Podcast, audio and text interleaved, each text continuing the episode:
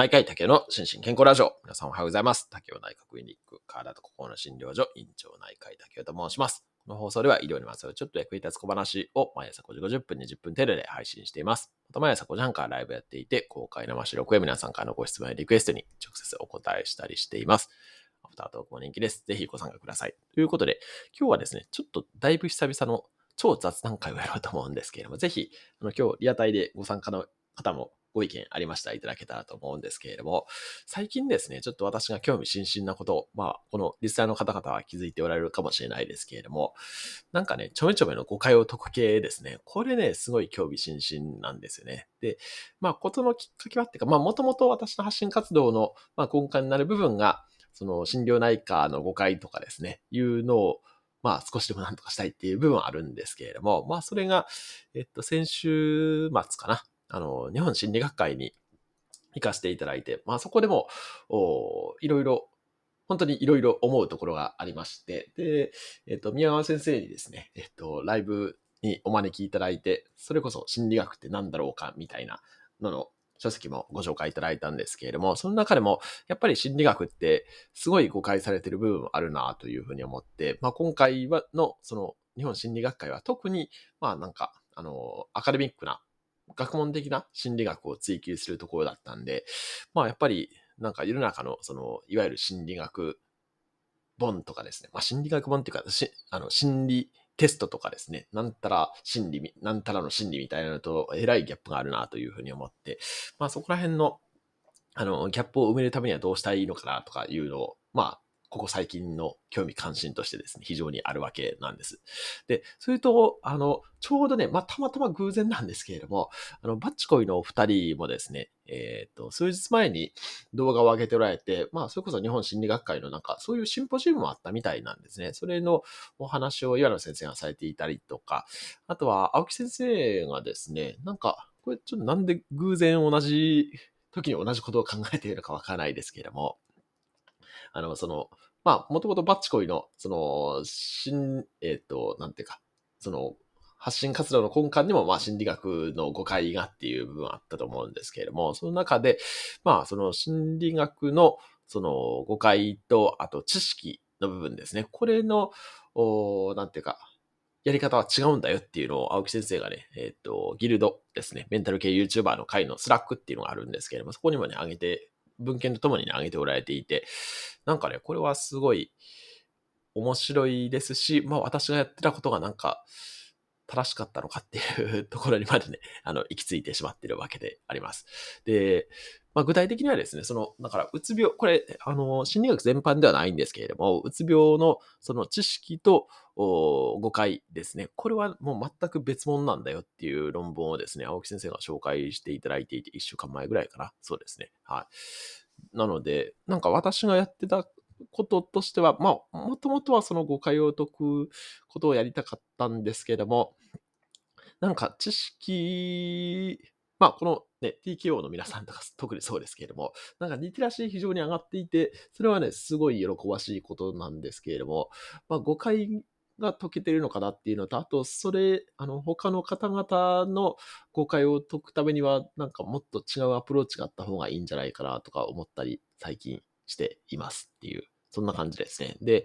えっ、ー、と、そのバチコイの居酒屋動画の中にも上がってましたけれども、やっぱり、まあ私自身ね、あんまり研究者ではないんですけれども、でも、やっぱり研究の方法のその根幹として、やっぱり疑問の定式化っていうのは非常に重要で、その何をターゲットにすべきかっていうのは、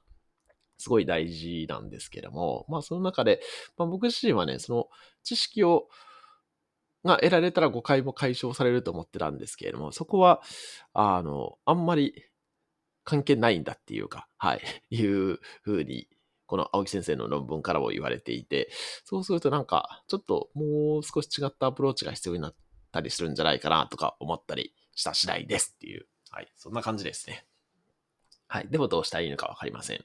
ただ、えっと、本当にね、まあ、診療内科のこともそうですし、まあ、先日のあの、スタイフ医療部えー、イベント23でしたっけ？あの、美穂由美先生が企画していただいた、これに乗っかってもお話したんですけれども、まあ、心療内科、あと、緩和ケアの誤解とかですね、その、腎臓が悪くなった末期腎不全の時の治療とかですね、真夜、中にすごいね、誤解溢れてるんですけれども、ただ、うーん、やっぱりね、医療者、まあ僕個人的にはね、なんか医療者がそもそも誤解しまくってるんで、そこから なのかなとか思ったりとかですね。うんと、なんかちょっとまた戦略をね、考えないといけない、考えさな、考え直さないといけないかなとか思ったり、最近しておりますっていう、そんな感じですね。はい。ということで、ちょっと、えっ、ー、と、今で5分ぐらいなんで、後半、ちょっとコメントとかなんかご意見ありましたら、ぜひいただけたらと思うんですけれども。えー、っと、少々お待ちくださいね。えー、っと、ああ、〇〇の誤解をっていうよりは、〇〇って何みたいな探求心みたいなのがあるのでしょうね。そうですね。まあ、知りたい欲求はありますよね。知りたい欲求はあるんですけれども、それに対して、なんていうか、正しく知識を提供するっていうのが、ちょっと、なんか、ないというか、まあその、例えば本を取るにしてもですね、手当たり次第本を取ってしまうと、その中に全然違う情報って溢れてるじゃないですか。まあこれとんでも医療にも共通するところなんですけれども、まあそこら辺のなんか、生理的な欲求もあるんだろうなと思いますけどね、なんか知りたい欲求。はい。えー、っと、あ、宮川先生も心理学とは何かを説明するのは難しいとコメントに返信をいただきました。私が分からなくても仕方がないことだと思いましたっていうことで、まあこれはちょっと、あの、これこそ来月バチコイのお二人をお招きするんで、そこで、あの、聞いていこうと思いますね。はい。そう、青木そうそうそう。知識があっても誤解は解けない。そうなんですね。これだから、うーん、これ難しいなと思って どうしたらいいのかなとか思って悩み、最近悩み始めてます。はい。えー、そう、誤解を解くための行動が必要だっていう、そうなんですね。うーんと、深掘りすることは悪くないけど TKO の中にも疑い深くなっている人もいますよね。知識を、あ理解を深めるのにはいいのですが、そうですね。この辺のね、ちょっと、なんていうか、塩梅は難しいですよね。えー、っと、納得には体験が近道な気がします。その方の体験談にうまく結びつけてげる感じ。ああ、そうですね。まあ、これ、そうですね。まあ、これは、あの、そうですね。まあ、エビデンスで殴るのは良くない理論とも共通する部分で、やっぱりね、やっぱりナラティブの方が入るんですよね。まあ、これはその通りで、うんと、例えばですけど、身近にその、障害者の方がいたら、障害者の方の理解が深まるとかっていう研究も、まあ、これあるんですよね、実際。なので、まあでも、そういう環境にいる方たちだけではないじゃないですか。なので、なんかその環境を無理やりこっちからセッティングするっていうわけにはいかないですし、とか思ったりしますよね。はい。えっ、と、確かにかえって知識が邪魔をするものもありますね。そうですね。これは本当にそう思いますね。はい。あ、で、うつ病の誤解を解くなら当事者と触れ合うこととか、あ、そうですね。これは本当にそうなんです。あの、これもですね、あの、特に精神疾患とかそうですけれども、精神疾患の方とそもそも接した機会がないとかですね、実際には接してるんですけれども、その接してることに気がついていないっていうことも結構あるので、まあそれが実際には精神疾患を持っていて、でも普通に社会の中で生活しておられるっていうことが分かれば、まああの、そういうスティグマ問題とかですね、スティグマ偏見とかが減るっていう研究もあったりするんですけども、ただ、うん、ちょっとね、それと、その、例えば緩和ケアとか心療内科とはちょっとテイストが違うかなっていう気もするので、その、そうですね。ちょっと今話してて思いましたけど、その誤解、そうですね。偏見、スティグマの問題と誤解とはちょっとなんか違う気もしますね。なんか話してて思いましたけど。えー、っと、体験も環境も個人的なものですし、そうですね。えー、誤解と思われていたことが科学的に証明されてきたりもありますか？うん、これはどういうことですかね？誤解と思われてたことが科学的に、あ、まあ、これはあるんじゃないですかね。っていうか、まあ、それ科学は日々進歩しますからね。まあ、だから医学とかものすごい勢いで進歩していくんで、これはあるかなと思いますけどね。えー、あ、初めに頭に入った知識が先行して、そこで誤解すると平行線をたどりそうということです。いや、これそうなんですね。いや、だから僕としてはね、その、そっち方向に行く前にこっちの情報に接してくれたらいいのになとか思ってやってたんですけれども、なんかそれは、どうなんですかね。知識が入るけど、誤解の解消にはつながってなかったのかなとか思ったりもしますよね。はい。